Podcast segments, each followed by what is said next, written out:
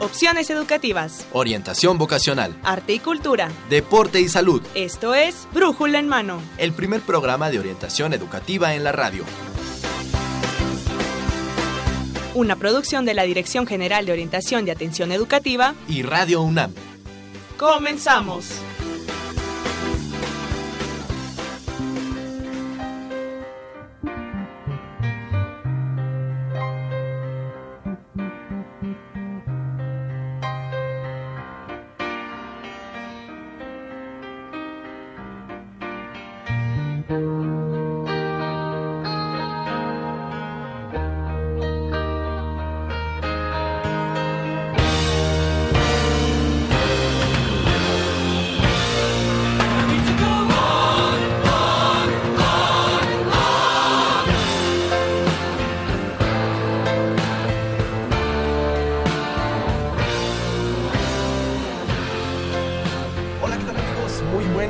Sean bienvenidos a Brújula en Mano, el primer programa de orientación educativa en la radio que es una coproducción entre la Dirección General de Orientación y Atención Educativa y Radio Universidad Nacional Autónoma de México. Gracias por estar con nosotros, gracias por escucharnos. Ya iniciamos la semana y vamos a iniciar este programa número 1078 hoy con un tema muy especial. Queremos reconocer y también queremos hablar un poco con nuestros universitarios sobresalientes. Así que quédense con nosotros, acompáñenos a través del 860 de amplitud modulada o en internet en www.radiounam.unam mx Yo soy Miguel González y le doy la bienvenida a mi compañera en los micrófonos, la doctora Mercedes Anoto. Mercedes. ¿Qué tal, Miguel? Un gusto nuevamente estar aquí en el programa. Un saludo muy cordial a nuestro auditorio.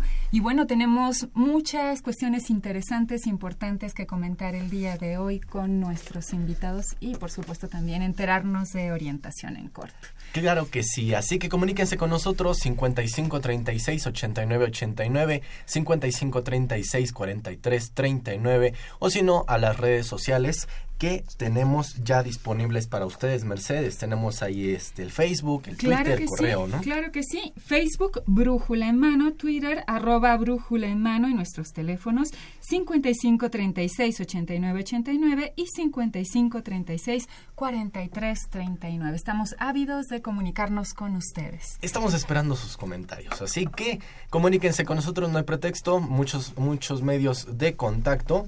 Y bueno, pues antes de iniciar con esta, esta entrevista a nuestros invitados, pues vamos, como lo mencionaba Mercedes, a las recomendaciones de la semana en esta ocasión en la voz de Janet Robles. Janet, ¿cómo estás? Hola, muy bien, muy feliz de estar otro lunes con ustedes. Ándale, qué bueno, qué bueno, feliz, iniciando la semana. Y también tenemos la voz que ya, ya se estrenó, así que ya la escuchan. Axel Castillo, ¿cómo estás, Axel? Hola, muy buenas tardes. Buenos días, eh, perdón. Ya, ya me delaté mi nerviosismo. Bienvenido. Muchachos, ¿qué tienen para nosotros el día de hoy? Platíquenme un poquito, Janet.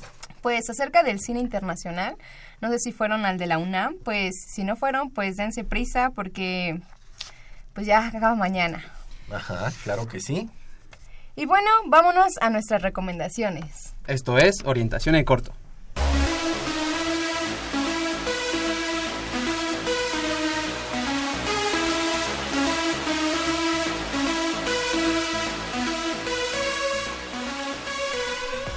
bueno, este 28 termina el Festival Internacional de Cine UNAM.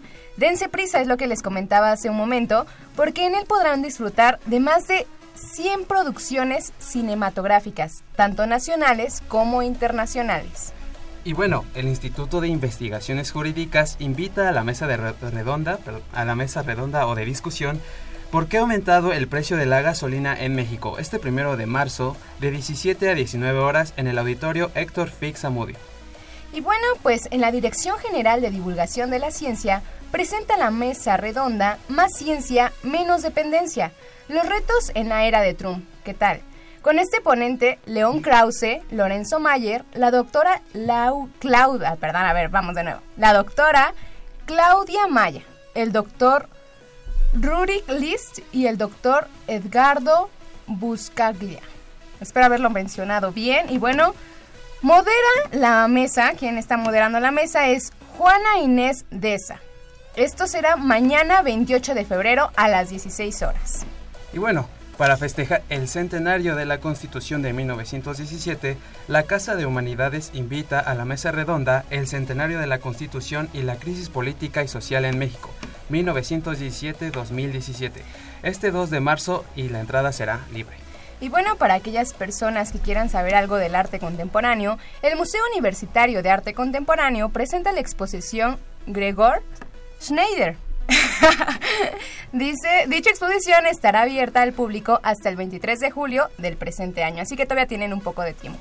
Y bueno, para todos aquellos músicos, ya sea internacionales o nacionales, que quieran formar parte de la Orquesta Filarmónica de la UNAM, están de suerte porque la Coordinación de Difusión Cultural y la Dirección General de Música abrió su convocatoria, es abierta, eh, para la selección de violines segundos. Eh, toda la información a los teléfonos 55 36 89 89 y al 55 36 43 39.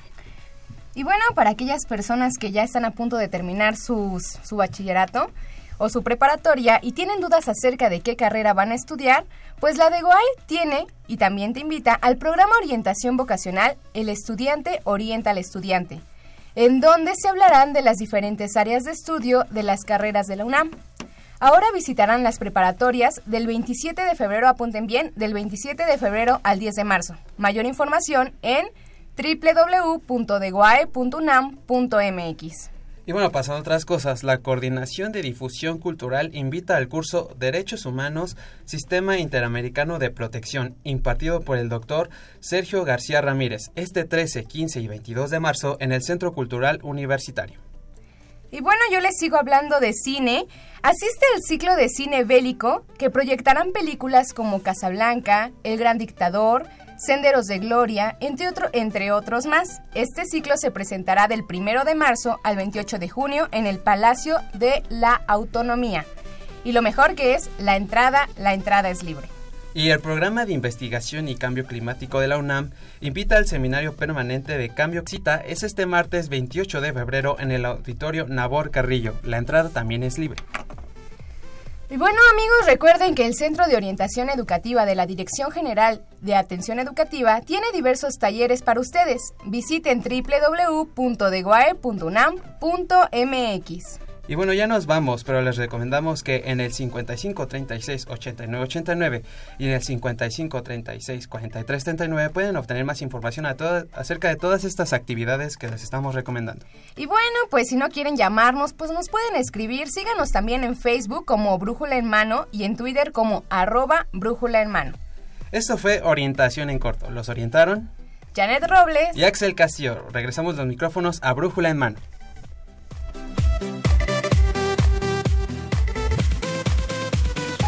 Muchas gracias muchachos, muchas gracias por todas estas, estas noticias. Y también una más que quería mencionar es que ya arrancó la Feria Internacional del Libro del Palacio de Minería. Mercedes es la feria más antigua de nuestro país. Así es, y hay muchísimas oportunidades de aprender, de conocer nuevas obras, de asistir a las distintas mesas, ¿no? Donde tienen que abordarse, pues se abordan distintos temas muy importantes, a las jornadas juveniles también. Exactamente. Hoy inician esas jornadas juveniles de nuestra Dirección General de Orientación y Atención Educativa, así que si quieren conocerlas, pues visiten www.dgoae.unam.mx. Chicos, muchas gracias. Muchas gracias. gracias. Y mientras se nos despiden, ¿qué les parece si escuchamos un poco de lo que nos va a ofrecer esta Feria Internacional del Libro del Palacio de Minería con la Dirección General de Publicaciones y Fomento Editorial de nuestra máxima casa de estudios? Vamos a ver qué nos dicen ellos. Amigos, ¿qué tal? Seguimos en esta Feria Internacional del Libro del Palacio de Minería en su trigésima octava edición y estamos en uno de sus patios que alberga todas las publicaciones de la Dirección General de Publicaciones y Fomento Editorial de nuestra máxima casa de estudios, de la UNAM. Voy a conversar con César Silva. Gracias, soy el coordinador de ferias y eventos especiales. ¿Qué opinión tienes de este trabajo que realiza la máxima casa de estudios de conjuntar a tantas casas y también la presencia de ustedes en esta feria? Claro, bueno, es la primera feria del año, es de las más importantes, arrancamos muy fuerte porque en este stand tenemos las publicaciones de más de 120 dependencias. No solamente es publicaciones y fomento editorial, nosotros nos encargamos de promocionar, difundir, promover y llevar hasta los rincones más recónditos pues las publicaciones de la universidad, ¿verdad? Más o menos ¿Cuántas publicaciones traen en esta ocasión? ¿En qué consiste la propuesta que nos quiere presentar esta Dirección General de Publicaciones y Fomento? Claro, bueno, eh, el stand de la universidad está compuesto por 400 eh, metros cuadrados de exhibición. Son eh, cerca de 160 en el patio y 240 en la librería. Tenemos alrededor de 3.400 títulos, más de 600 novedades y alrededor de 27.000 ejemplares. Y bueno, pues tenemos también una propuesta de presentaciones de libros. Tenemos alrededor de 25 títulos que se van a presentar, entre otros de otras eh, dependencias que lo hacen directamente. Ok, son presentaciones de libros, habrá algunas otras actividades, eh, podremos tal vez venir y conversar directamente con los autores o algo así. Así es, a lo largo de la feria, de las jornadas de la feria, tenemos las, las presentaciones en los salones de la misma y por supuesto pues los autores estarán ahí eh, pues a la espera de, la gente de medios porque quieren dar a conocer sus publicaciones, ¿verdad? Por ejemplo, este año tenemos particularmente el tomo número 8 de Solo Cuento, es una colección que año con año recopila pues eh, los,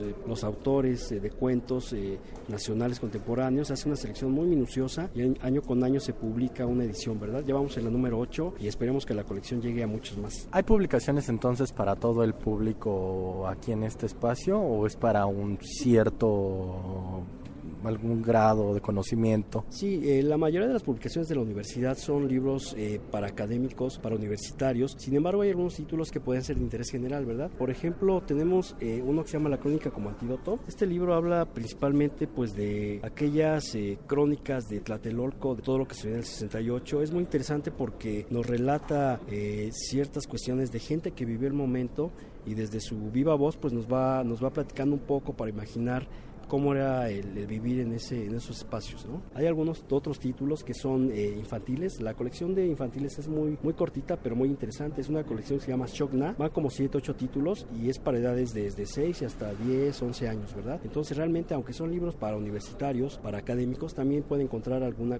cohesión ahí interesante público en general. Pues hay para todos, así que acérquense. ¿Algún mensaje que quieren enviarle a nuestro radio escuchas? Queremos invitarlos a que nos visiten, eh, a que disfruten de la feria, que disfruten del espacio de la universidad y también informarles, invitarlos a que aprovechen el apoyo universitario que esta máxima casa de estudios les ofrece, que es de un 25 y hasta un 50% de descuento. Pues ahí está, amigos, no se pueden perder esta oportunidad y la verdad que pues acerquémonos, acerquémonos aquí a conocer de los libros y además se pueden llevar un gran descuento. Y seguimos desde la Feria Internacional del Libro en el Palacio de Minería. Hasta luego.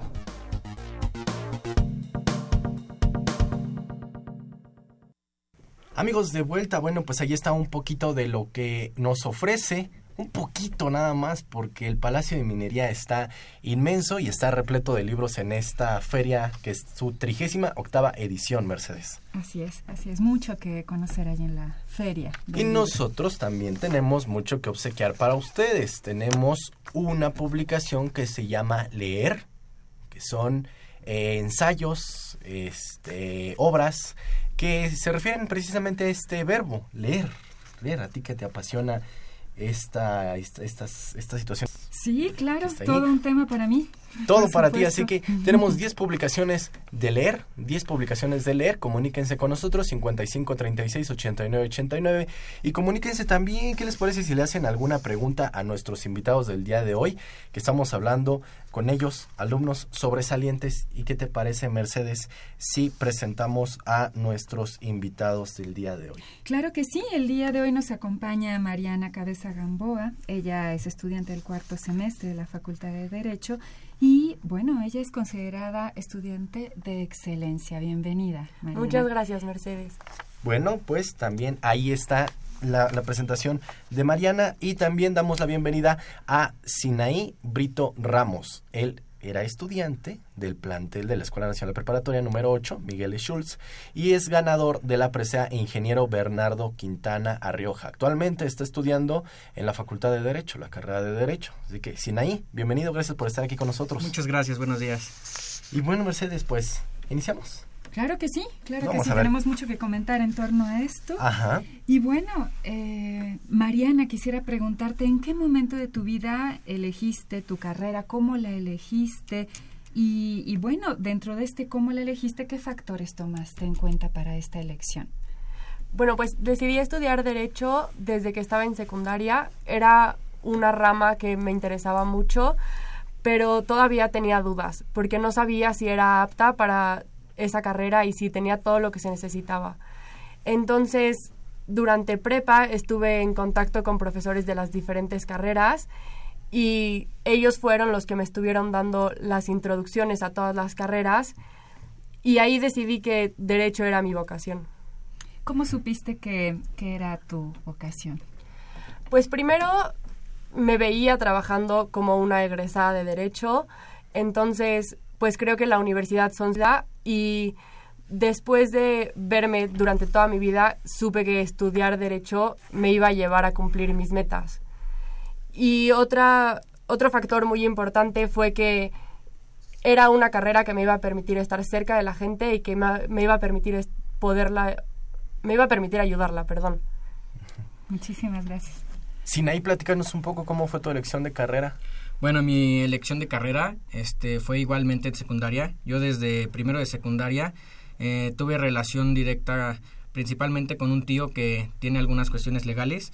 Y pues bueno, eh, ¿qué factores tomé en cuenta? Principalmente que me apasionara. Eh, llegó un momento en el que atravesé por una etapa en mi vida y fue realmente como un poco impactante. Eh, tuve contacto con este, una situación legal en mi familia y fue por eso que me surgió como la necesidad o como el anhelo de querer ayudar y fue de ahí donde surgió todo. En la secundaria, dices. Sí. Wow. O sea, imagínate, creo que, creo que en la secundaria todavía no sabía qué carrera iba, me estaba debatiendo entre si una preparatoria o esto, ¿no? Muchachos, ¿ustedes consideran que, que, una buena elección de carrera puede ser un factor determinante para ser un estudiante destacado? ¿O creen que depende de otras cosas? Yo creo que depende de muchas cosas, pero definitivamente una buena elección de carrera sí es importante para ser un estudiante destacado, porque tienes que hacer lo que te gusta. Y si estás haciendo lo que te gusta, entonces vas a poder destacar y vas a poder realmente dedicarte a lo que estás estudiando. Ok.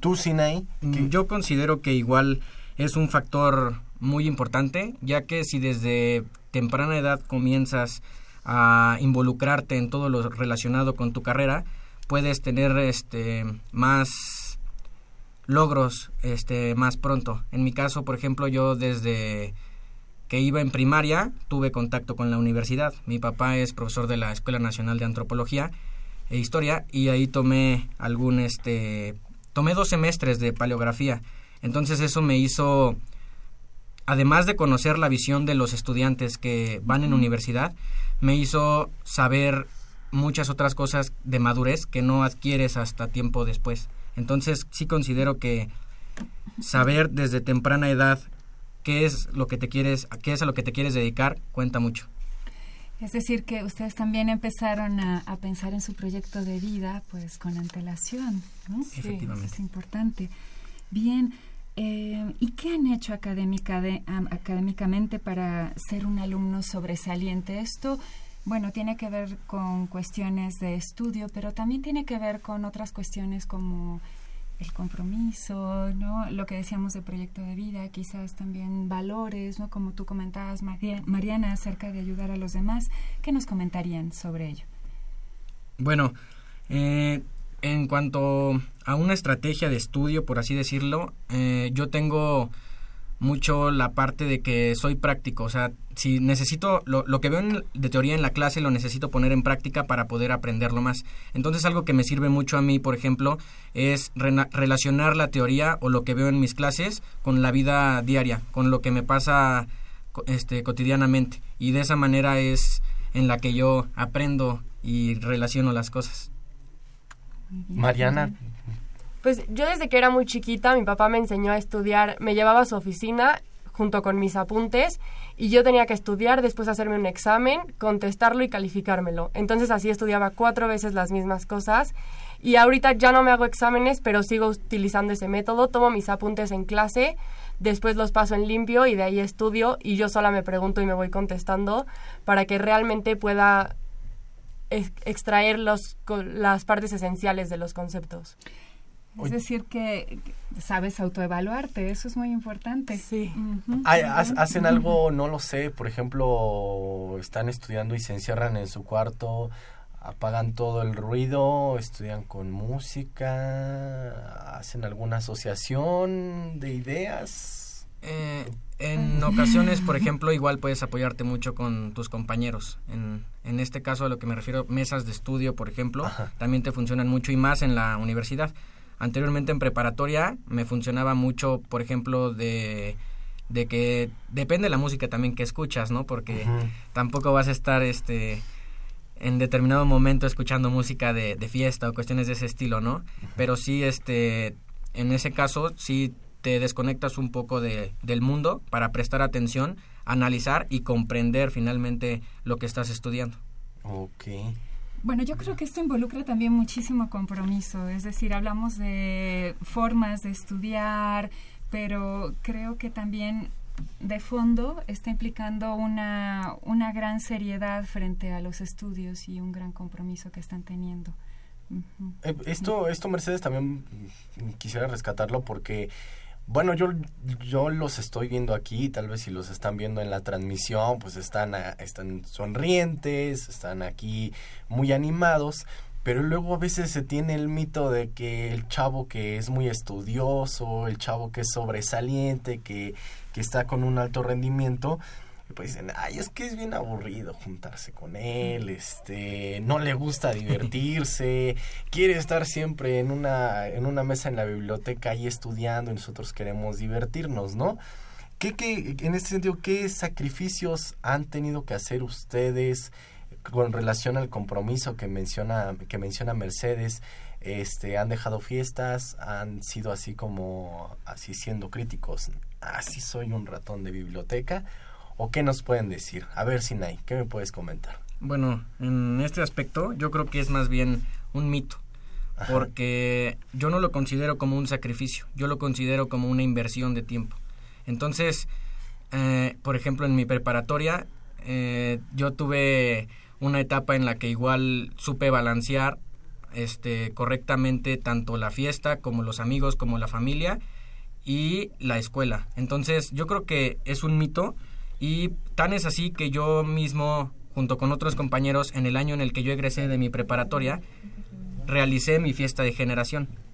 Entonces... ¿O tú lo este, organizaste? Efectivamente. Yo junto con otros dos compañeros eh, y, otro, y junto con otros factores decidimos ah, realizar nuestra fiesta de generación. Entonces yo creo que es más bien eh, ciertos estereotipos que se van haciendo, pero mientras sepas em, relacionar tus tiempos adecuadamente, todo se puede llevar de la mano. Órale, la verdad que me sorprende porque es una, la verdad que es batallar muchísimo organizando uno de estos Sí, y más que nada porque es una fiesta que involucra a toda una generación de estudiantes. Por ejemplo, en mi año fue una fiesta en la que asistieron 1200 compañeros.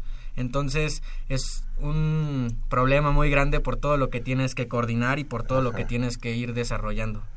Oye, pero también esto ya te estaba dando como un mensaje para decir, ahí va el liderazgo, por ahí vas, chico, para que puedas mover a un, pues no sé, coordinar a un grupo, ¿no? Organizar también. Creo que te va hablando un poco de las habilidades que tienes. Más o menos eso fue también alguna, alguno de los puntos que resalté para en mi currículum para la presea que, que gané.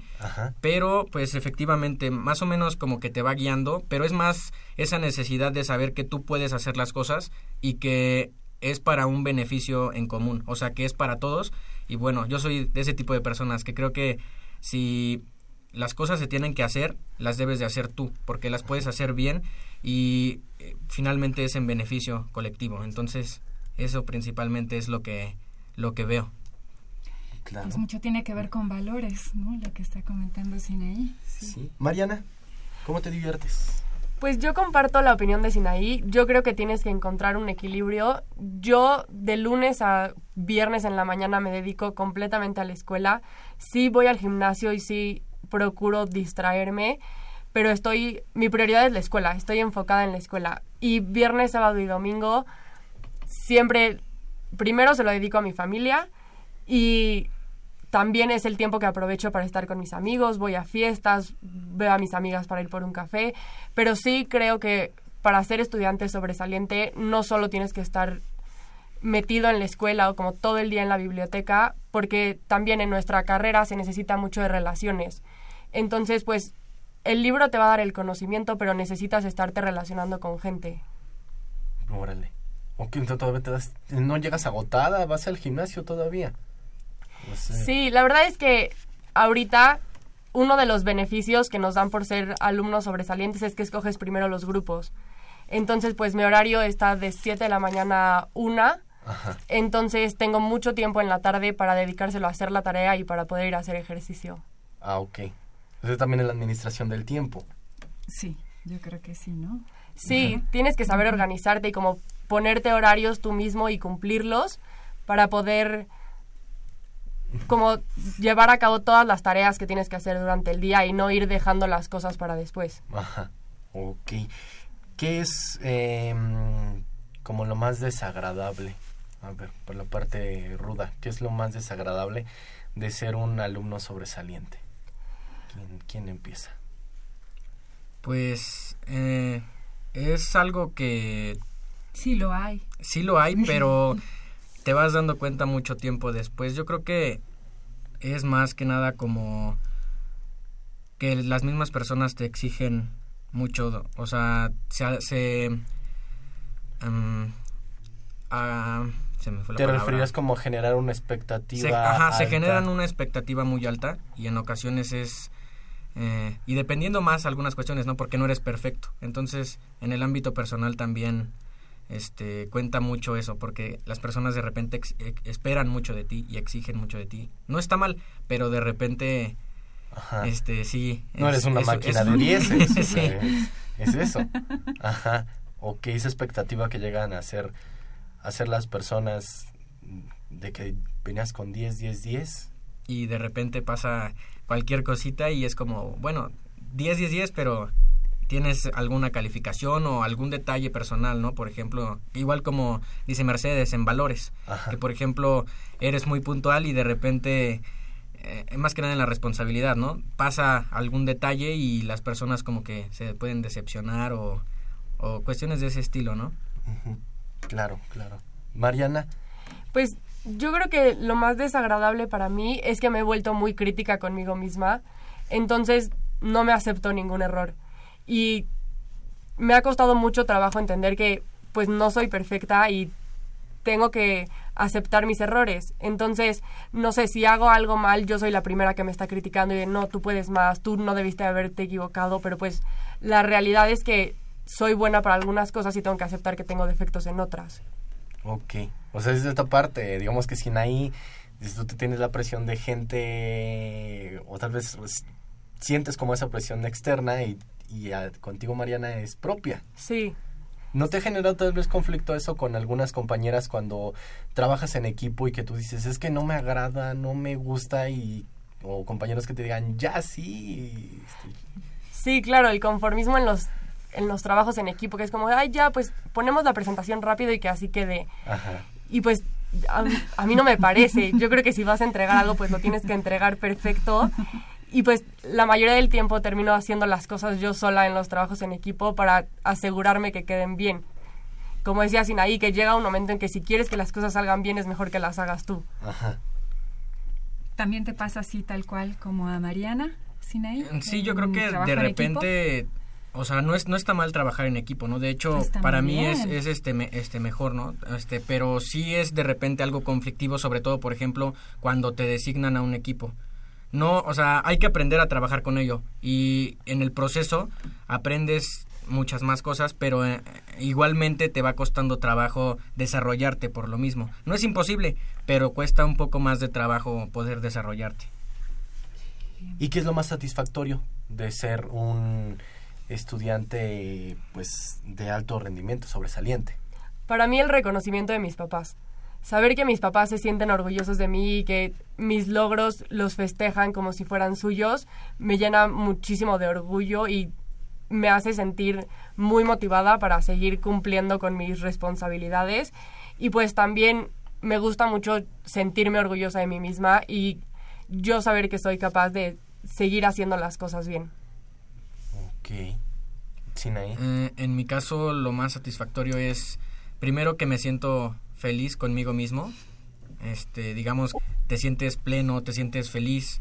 Y posteriormente, pues igual esa parte que menciona Mariana, de, de que tu familia se sienta orgullosa. Ajá. Finalmente, cuando obtienes un reconocimiento, creo que es este algo, una emoción que no se puede describir exactamente, es algo complicado. Ay, yo le iba a preguntar eso. ¿Qué se siente? También quería preguntar. eh, bueno, quisiéramos saber también si qué tipo de influencia han recibido de la familia para, para este desempeño que ustedes han tenido y toda la importancia que le han otorgado a este tipo de desempeño como estudiantes. ¿Qué, qué enseñanzas han recibido de la familia? ¿Qué influencia también? Bueno, pues mi mamá también estudió derecho, entonces desde ahí cualquier duda que tengo en la escuela siempre está como contestándomelas y siempre me está apoyando, ayudando a estudiar. No sé si no entiendo bien algún tema, sé que siempre le puedo marcar y ella va a poder resolverme mi duda. Y mi papá también, siempre, cualquier cosa, siempre han estado mis papás para mí ahí. Y siento que eso me ayuda mucho porque me, siento, me hacen sentir segura y que si me equivoco, cualquier cosa que pase, ahí voy a tener a los dos atrás de mí para levantarme. Y mis hermanos, tengo tres hermanos más chicos, y los tres siempre, cuando tengo algún logro, son los primeros en felicitarme y los primeros en hacerme sentir que estoy haciendo las cosas bien. Entonces creo que el apoyo que he tenido de mi familia ha sido muy importante porque además de hacerme sentir segura, me han ido acompañando, entonces,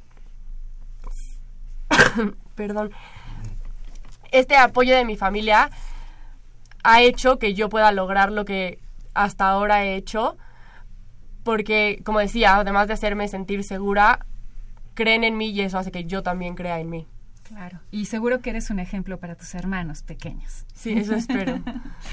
Bien. Sinaí, ¿tu familia cómo te ha, te ha impulsado? Bueno, en, en mi caso yo creo que mi papá ha sido un factor fundamental, tanto como en la parte de, bueno, principalmente en la parte de la exigencia. Yo creo que llega un momento en el que, aunque eres niño, necesitas un poco de disciplina, de responsabilidad, de que se te vayan formando esos valores que te permiten obtener resultados posteriormente. Entonces, eh, creo que mi papá ha sido, en cuanto a la exigencia, un factor principal. Y bueno, también mi mamá, ¿no? En, en el aspecto de que cuando necesitas que te ayuden con una tarea, en alguna habilidad que no sepas desarrollar. Por ejemplo, yo en primaria no me salían muy bien los dibujos, ¿no? Y Ajá. creo que es esa parte en la que te complementa, ¿no? Que no puedes, este resaltar o, o, en la que no destacas, ¿no? Porque finalmente, como decíamos anteriormente, no eres perfecto en todo, ¿no? Entonces, sí, este, como que esa parte de la mamá ayuda bastante.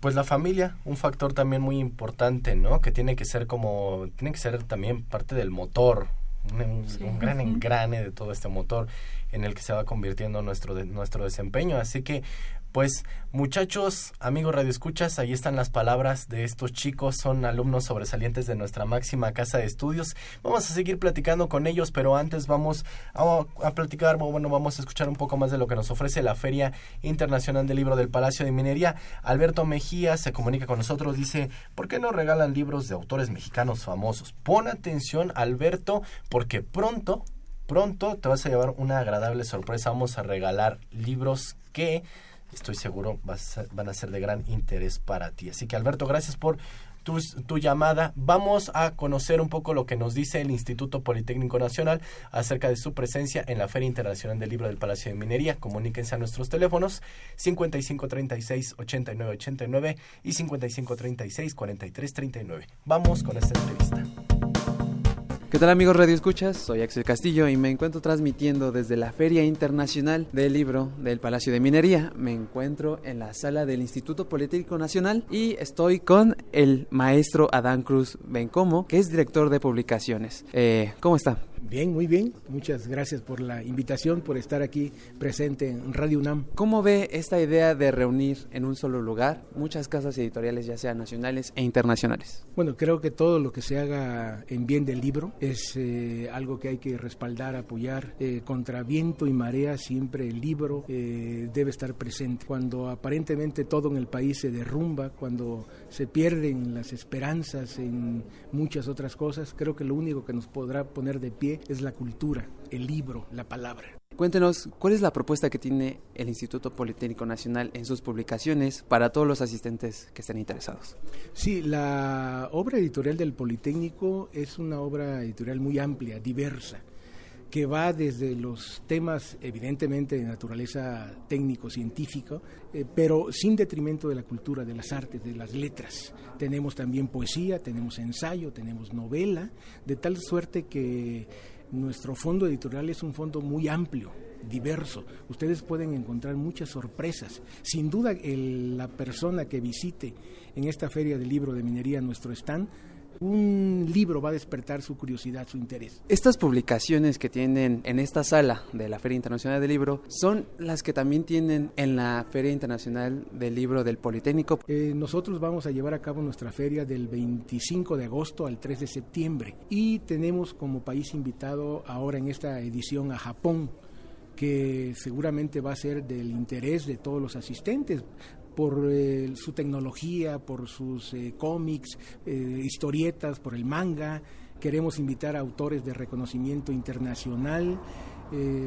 y queremos también actividades en esta feria, como por ejemplo talleres, firmas de autógrafo, charlas con los de con los autores. Sí, desde luego nosotros estaremos con presentaciones de libros, con un espacio para niños, con el planetario, actividades eh, también propias del instituto, con muchos eh, autores de nuestras letras, encuentros de libros de ciencia, de tecnología y sin duda el, el, respaldo de Japón, la presencia de Japón va a ser muy importante. ¿Algún mensaje que le quiera mandar a todos los radioescuchas que estén interesados en toda la propuesta que tiene el Politécnico? Pues que esta es una cita a la que no deben de faltar, eh, que tienen que cumplir, que por ningún motivo dejen de visitar nuestro stand y que sin duda van a encontrar algo, algo que llame su atención, su interés.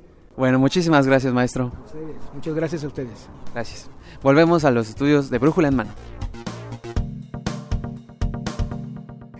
Amigos, pues estamos de vuelta. Gracias por este comentario de eh, los participantes del Politécnico Nacional en la Feria Internacional del Libro del Palacio de Minería. Recuerden, estamos obsequiando 10 publicaciones del libro Leer, así que comuníquense con nosotros o escríbanos Facebook Brújula en Mano, Twitter arroba Brújula en Mano o correo electrónico brújula en mano. Y Mercedes, seguimos platicando con Sinaí y con Mariana. Claro que sí, y bueno, quisiéramos preguntarles qué beneficios han obtenido por parte de la UNAM y de otras instituciones instituciones al ser un estudiante sobresaliente? Bueno, pues por parte de nuestra universidad, yo creo que el primer beneficio es estudiar en ella. Es una gran oportunidad la que tenemos y pues hay que aprovecharla, principalmente esa. Eh, en cuanto a otras instituciones, pues por ejemplo podrían ser becas. De alguna manera u otra te reconocen mediante una beca y pues es algo agradable que se te reconozca eso. Claro que sí. Sí, yo igual que Sinaí, como él comentaba, creo que un, una ayuda o un beneficio son las becas que dan tanto la UNAM como otras instituciones y pues como decía hace un momento, de los beneficios que más me gustan por tener un buen promedio es poder escoger mis grupos primero porque puedo escoger a los mejores profesores en los horarios más cómodos. Esa consideras una de las grandes ventajas. Sí, claro. Ok, sí, luego algunos de repente... Ah, es, el contraste, ¿no? Porque a veces me tocaba cuando elegíamos, la, elegíamos este, el grupo que decían, ay, ya me tocó los maestros más pesados porque nadie los quiso. No, ya te tocaba elegir horario, elegir un grupo hasta las 12. De veras. Bueno, ya me estoy delatando, de veras, no puede ser posible. A ver, muchachos, en, este, en esta idea, ¿Consideran ustedes que, que todos los estudiantes aprovechan al máximo su estancia en la universidad? Yo creo que no todos. En algunos tienen otros intereses por el momento y es una situación un poco triste de repente que no todas las personas que tienen la oportunidad de estar en la universidad le pongan el desempeño o las ganas que le deberían de poner. Pues es algo que tú dices, es, es triste, ¿no? ¿Algún ejemplo que nos quieras platicar, algo que hayas visto en el que tú dices, híjole, ¿cómo lo desaprovechas, cómo lo dejas ir? Quizá esto se da un poco más en prepa, por ejemplo, ¿no? Que muchas veces los chavos, igual por la edad o por los mismos intereses o su madurez, no se dan cuenta de, de cómo puede repercutir, ¿no? En un futuro. Cuando se van, cuando se saltan las clases o literal dicen, pues me voy, ¿no? Este, todo el día, en, un viernes, por ejemplo. Yo creo que eso es un, un ejemplo de, de lo que me preguntas anteriormente. Ok, de acuerdo. Gracias, y Mariana. Yo no creo que todos aprovechen al máximo la estancia en la universidad. Siento que puede ser que muchos por falta de madurez no se den cuenta de las oportunidades que tienen o que realmente estar en la universidad es estar formando tu plan de vida y ahí vas a adquirir las herramientas para poder trabajar o para poder desarrollarte como persona más adelante. Y pues como dices, hay muchos por flojera o salen una noche antes y dicen, bueno, pues no llego a clase de 7 o llego hasta las 9 y realmente se están perdiendo de conocimientos solamente por darle prioridad a un ratito de diversión. Claro. O sea, es muy a la ligera también de repente. Sí, como que no toman las cosas en serio con la responsabilidad que deberían. A veces creemos que tenemos tiempo. Y, ah, sobra, ¿no? Ya, bueno, ya, ya, me la llevé, pero en extra lo saco, ¿no? Y después vas arrastrando todo esto. Mercedes. Por lo tanto, ¿qué mensaje le darían a la juventud mexicana para lograr resultados de excelencia académica? Mariana. Bueno, pues yo creo que deberían, la juventud mexicana debería de preocuparse por qué es lo que quiere y además de desarrollarse como personalmente, saber qué le pueden aportar al país. Que no pasen nada más como de largo, sino que realmente aporten su granito de arena a la sociedad con cambios desde su casa o cosas pequeñas que si todos nos sumamos vamos a poder hacer un cambio real.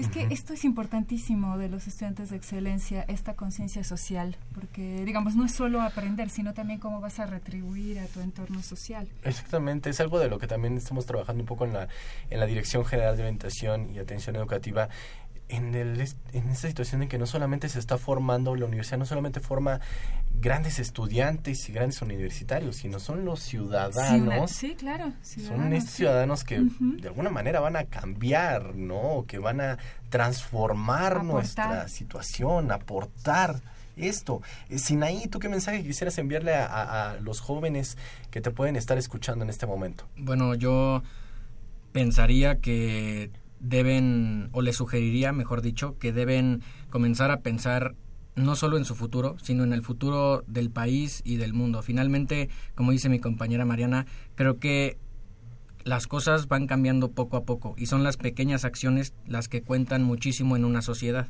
Entonces, yo les recomendaría eh, que fueran preparándose para todo lo que se viene en el futuro. Como igual recordando las preguntas anteriores, es una inversión, no es sacrificarse, es una inversión. Todo va a llegar en el momento en el que tiene que llegar, ¿no? Entonces, eh, les recomendaría también que leyeran, que se cultivaran en conocimiento, que salieran a explorar el mundo cultural que te ofrece México, ¿no? Y principalmente también la el, distrito, digo, la Ciudad de México, porque porque sí, ya, ya, los cambios, ¿no? Este, la, Ciudad de México, ¿no? Hay muchos museos, hay muchas actividades. La misma UNAM te ofrece un gran repertorio de actividades de todos los sentidos y pues bueno, eso es lo que yo le sugeriría. Excelente. Mercedes, fíjate, y, y Sinaí Mariana, también en una ocasión platicando con un compañero empezamos a discutir un poco y me dice, es que tú sí tienes el apoyo de tus papás, tus papás están ahí y yo no, ¿cómo quieres que lo haga? Entonces decía, pero sí, sí, de acuerdo, pero creo que si no hubiera tenido el apoyo de mis padres, pues, lo hubiera hecho por mí, ¿no? Ustedes cuentan con ese apoyo, pero para los muchachos que tal vez podrían argumentarles esto de, oye, pues mis papás yo no los tengo, ¿qué le dirían? Pues yo creo que, como tú dices, tiene que ser, tienes que hacer las cosas por ti. Sí es fundamental el apoyo de los papás, pero también se puede sin el apoyo de los papás. Y realmente el que va a seguir viviendo eres tú. Entonces, pues es pensar cómo tú quieres seguir pasando tu vida.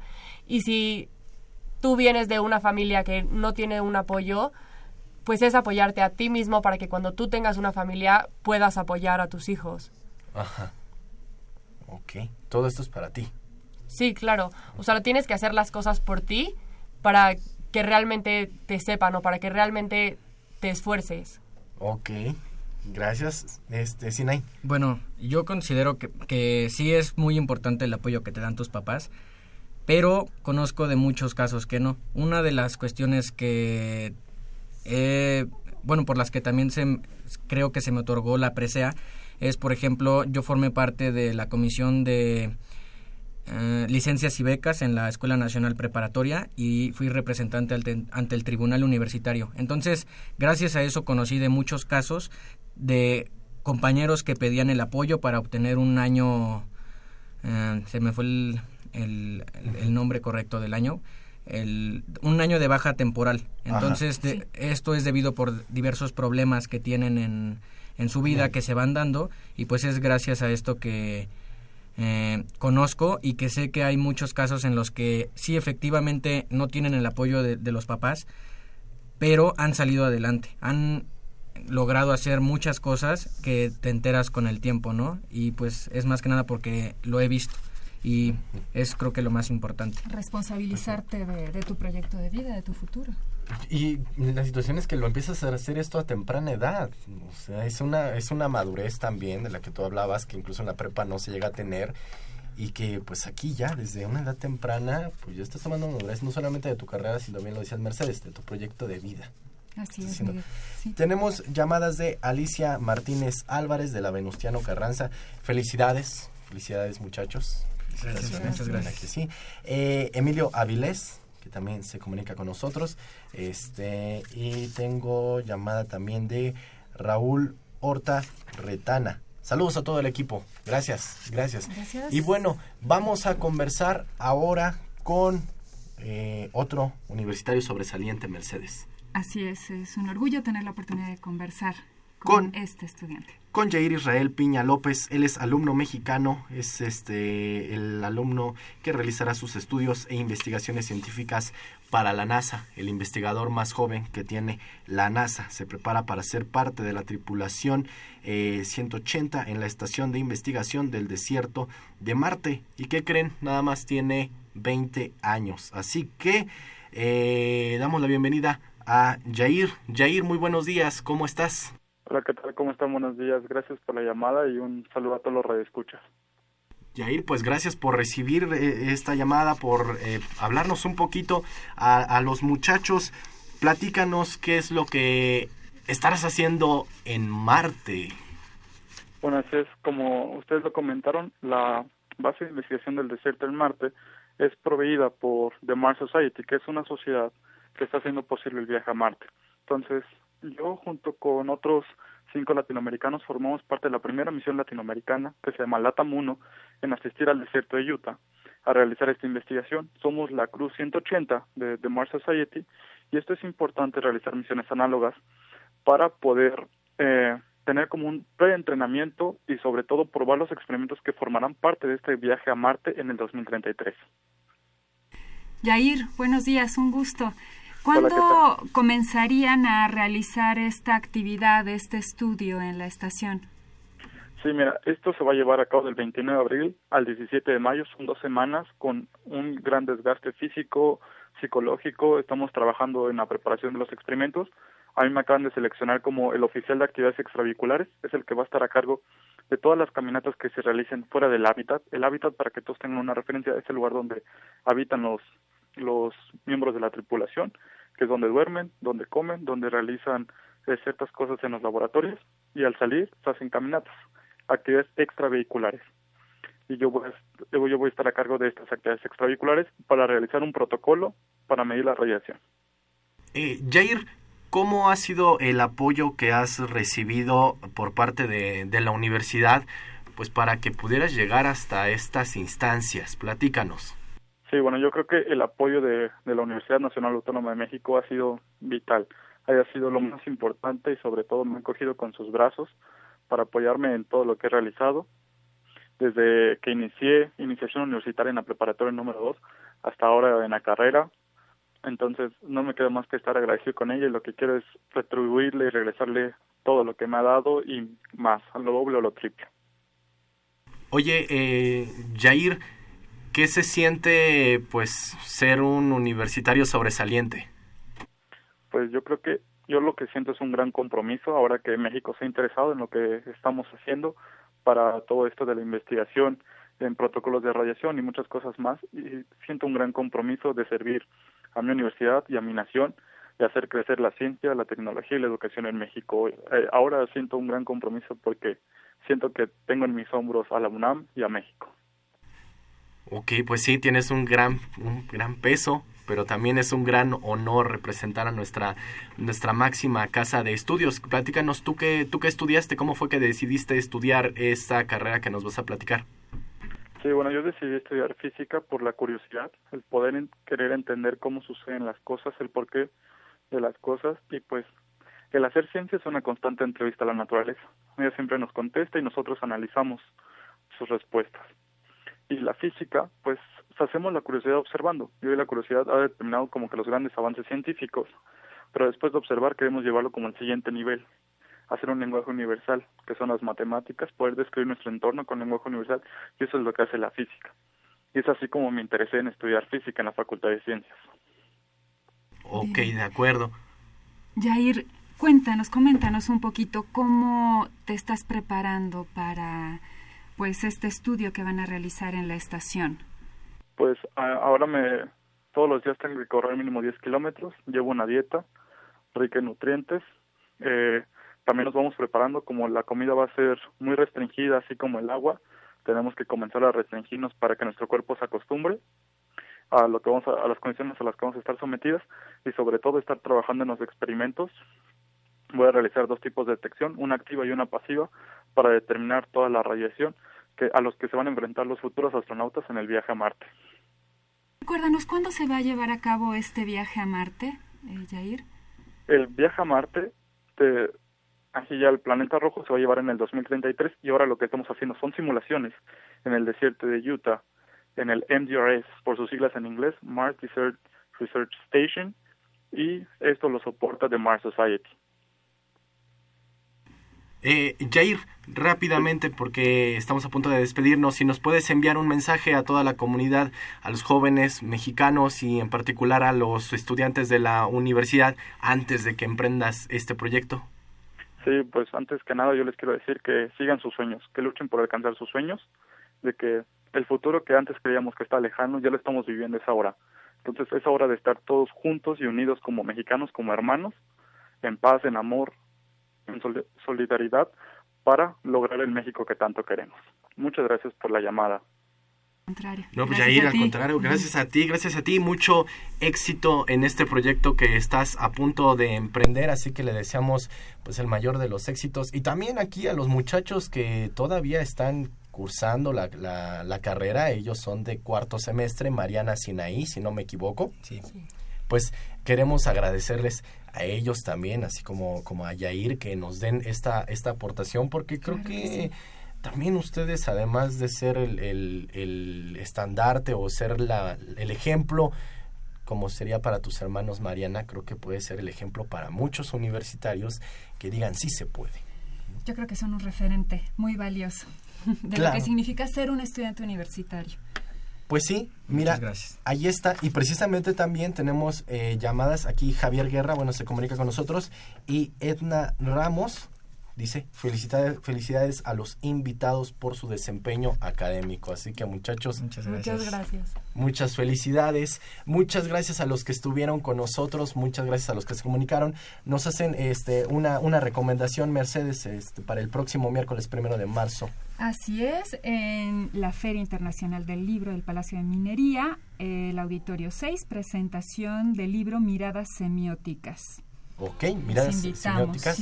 Del libro. Así que, pues ahí está, acérquense a la Feria Internacional del Libro del Palacio de Minería. Y bueno, pues Sinaí, Brito, Ramos, Mariana, Cabeza, Gamboa, gracias por todo este aporte, la verdad que nos hacen que iniciemos muy rico este, este, esta semana y pues que tengamos mucha motivación para terminar todo lo que tenemos planeado. Muchas gracias, Muchas muchachos. gracias, gracias por la invitación. Y pues gracias a todos los que se comunicaron, todavía estaremos esperando algunas llamadas, próximamente tendremos grandes sorpresas, así que presten atención a todos los programas, es lo único que les puedo pedir. Mercedes, tenemos una cita el próximo lunes también. Así es, Miguel. Y tenemos el tema implicaciones en la era de Trump.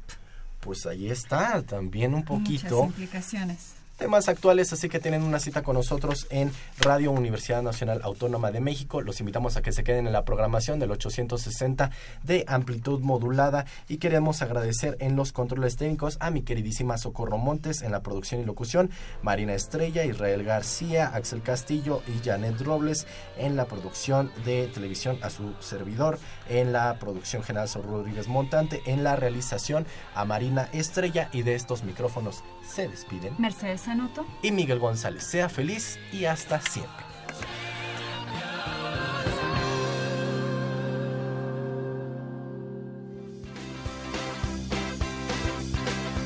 La Dirección General de Orientación y Atención Educativa y Radio UNAM presentaron Brújula en Mano, el primer programa de orientación educativa en la radio.